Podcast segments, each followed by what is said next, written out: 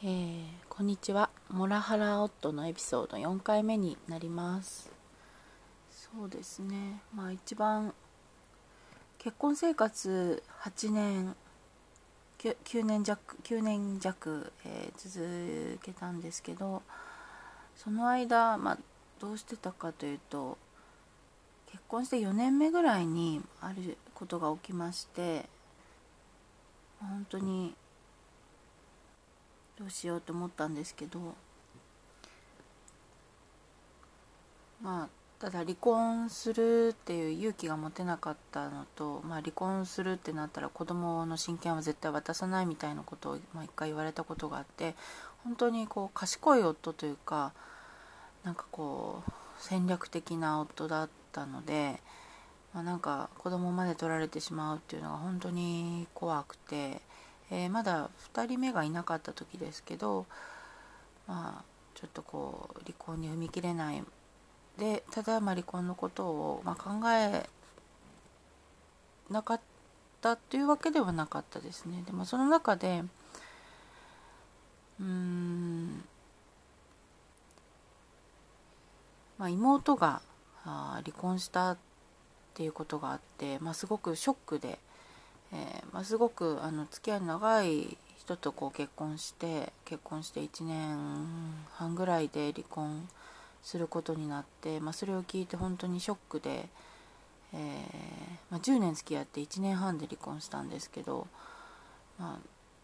あ、それがあったので本当に離婚ってすごい影響あることなんだっていうかだからもっとこう自分で我慢我慢というかまああの仲良くしてうまくできないかなっていうふうに、まあ、考え直してっていうところでしたね。でちょうどその、まあ、結婚して4年ぐらいの時にあの、まあ、子供、まあ、2人目がなかなかこうできなかったのでうんまあ、私は子供が欲しかったですね。2人目も欲しかったので、えー、子供を作ろうとしてたんですけどなかなかできなかったので、上の子と2人で、まあ、旅行に行きました。で旅行から帰ってきて、えー、まあ、行かせてくれた、まあ、夫には感謝でしたけど、えー、まその帰ってきてから、まなんかちょっと口口論になって、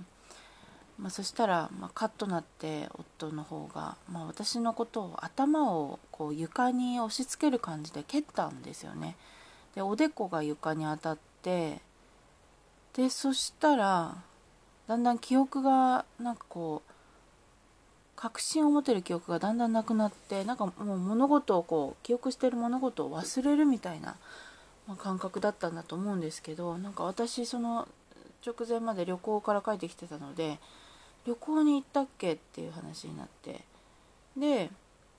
どこに行ったっけ？じゃあ写真確認してみろよって言われてで写真見たらあってああそうだ旅行行った。っていうところまで覚えてるんですけどその後気づいたらもう夕方6時とかのうん夕方になっててでなんかそしたらちょうど私の親の子親も呼んだらしくて妹と親が来て、まあ、大丈夫っていう感じになって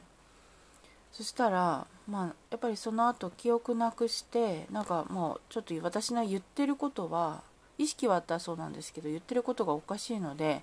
病院に連れてかなきゃいけないっていうことでなんか病院に土日だったんですけど行ったそうですね。で上の子、まあ、子供が1人だったんですけど子供がなんか一緒に病院にも行ってっていう感じでしたね。それで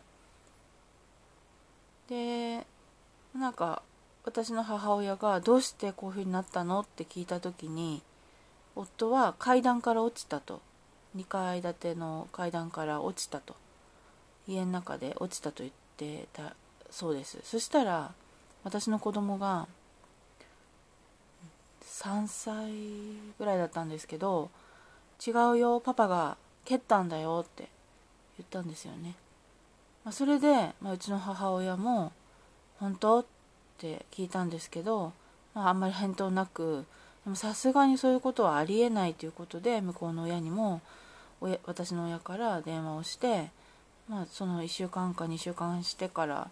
あの急いであの義理のお父さんお母さんも来るようになって、まあ、あの謝罪を受けたんですけどでも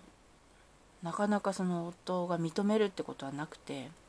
で、まあ、私もその口論になった原因も私もこう言い過ぎたところがあったんで、まあ、ちょっとこう言えなくて。で夫は、まあ、その時からやっぱりまあすごいシュンとした感じで元気なくて。それで、まあ、しばらくこう普通だったらこう怒るところをまあなんか我慢我慢というかこう怒らなかったりなんか反応がちょっとこう変わってて治ったのかなっていうかまあちょっと気をつけてるのかなっていう感じで思っていました。で、まあ、病院にまああの診察検査してその後結果を受け取りに行った時もなんかやっぱり病院でも、まあ、階段からこけたっていうふうに言ってて、まあ、自分のせいというふうにはしなかったらしくてあのすごく、まあ、私の子供がいなければもううやむやになるようなあのことでしたね。うん、まあそれで保険健康保険使ったので、まあ、健康保険の組合から、まあ、事故ですか事件ですかみたいなあってまあなんか事故だった場合はあ事件だった場合は保険が下りないみたいな文章があったので、まあ、どうしてもその時は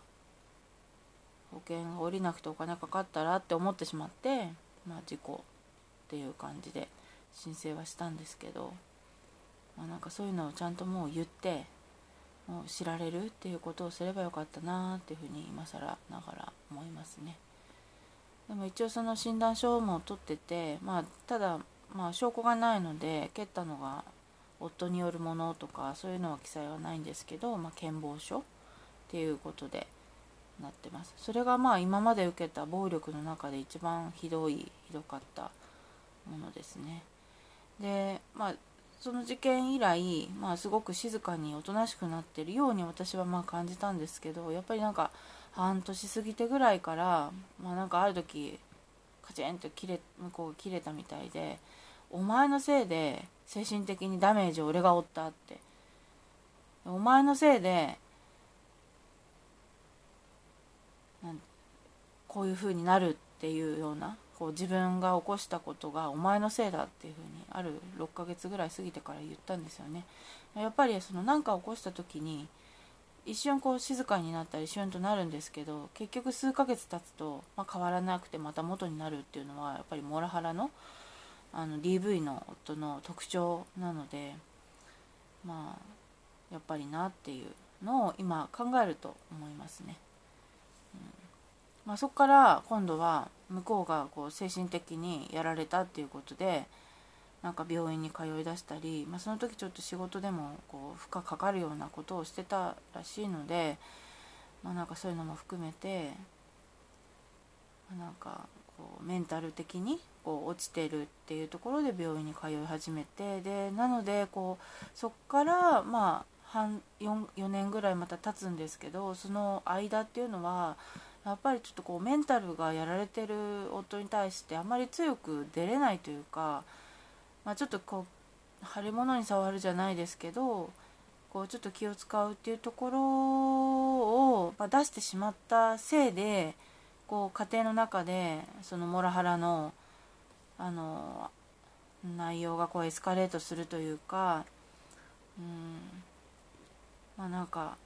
うまくこうもっと外にオープンに開示していけばあのもう少し違ったのかもしれないんですけど、まあ、ただその4年結婚して4年の時にその事件があってからまあ旦那が、えー、私に、まあ、暴力を振るうってことは義理のお母さん父さんにもうちの両親にも、まあ、知られることになったので、まあ、それは良かったんですけど、まあ、やっぱりちょっと義理のお父さんの方も手を出す親だったらしくてやっぱり息子に自分がしたこともやめろっていうのは本当に言えないような雰囲気で全然注意してくれなくて、まあ、私に、ま我慢してくださいと言われるだけだけでしたね、うん、誰も注意する人が、まあ、身内でいなかった。で私の親からの注意なんて、まあ、バカにしていて、えー、もう全然あの聞く耳持たないっていう感じだったのでなんかそういう環境っていうのもエスカレートさせた原因だったのかなと思います。はい。今日はこのような話で終わりです。ではまた。